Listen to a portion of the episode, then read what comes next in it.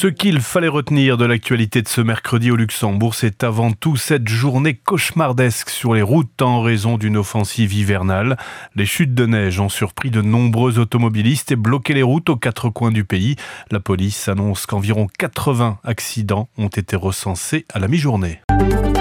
Bonne nouvelle à la pompe, le prix du diesel va baisser à partir de ce jeudi, une baisse conséquente de 3,6 centimes d'euros qui portera le prix du litre à 1,556 euros, soit 1,80 euros d'économiser sur un plein de 50 litres. Le prix des autres carburants reste inchangé. Le gouvernement luxembourgeois a déposé un projet de loi pour fixer le montant de l'indemnisation du grand-duc et du grand-duc héritier. Après la création de la maison du grand-duc en 2020, le gouvernement se penche désormais sur les revenus de la famille grand-ducale. Le projet de loi propose de fixer les éléments et montants de la dotation allouée au chef de l'État, ainsi qu'au grand-duc héritier et, le cas échéant, à l'ancien chef de l'État, au régent et au lieutenant représentant. Il s'agirait d'indemnités forfaitaires allouées pour le rôle et les fonctions que les bénéficiaires exercent dans l'intérêt du pays. Il est prévu qu'elles soient exemptes d'impôts ainsi que les revenus de leur résidence, à leur libre disposition et indexés, précise le texte.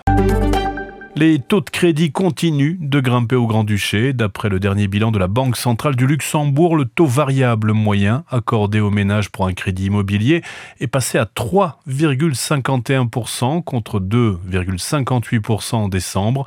Compte tenu de la méthode de calcul de la BCL, les taux d'intérêt accordés pour des périodes très longues, comme par exemple 30 ans, peuvent toutefois être largement plus élevés, indique le rapport.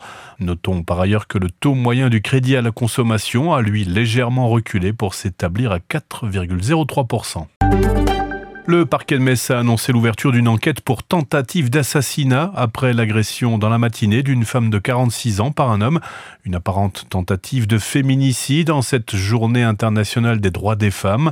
La victime a reçu 4 ou 5 coups de couteau à l'abdomen, a déclaré un membre des services de secours, précisant que l'auteur des faits est son ex-compagnon. L'agression s'est déroulée sur la place d'armes à proximité immédiate de la cathédrale. L'auteur de l'agression, un homme de 47 ans, a été placé en garde à a annoncé le parquet de Metz qui a ouvert une enquête pour tentative d'assassinat. La porte d'Emmanuel Macron est restée fermée aux syndicats opposés à sa réforme des retraites au lendemain d'une forte mobilisation dans la rue. Le gouvernement préférant faire le dos rond dans l'espoir d'un probable vote au Sénat et d'un essoufflement du mouvement social.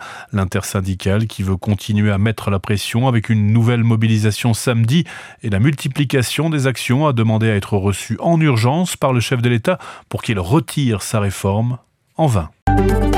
Le groupe paramilitaire Wagner a revendiqué la prise de la partie orientale de Bakhmut, ville au cœur de combat depuis des mois dans l'est de l'Ukraine, qui pourrait tomber dans les prochains jours, selon le secrétaire général de l'OTAN.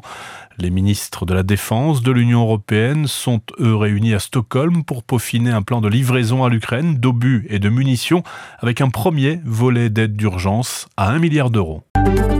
Retrouvez toute l'actualité du Luxembourg et de la Grande Région en continu sur 5minutes.lu.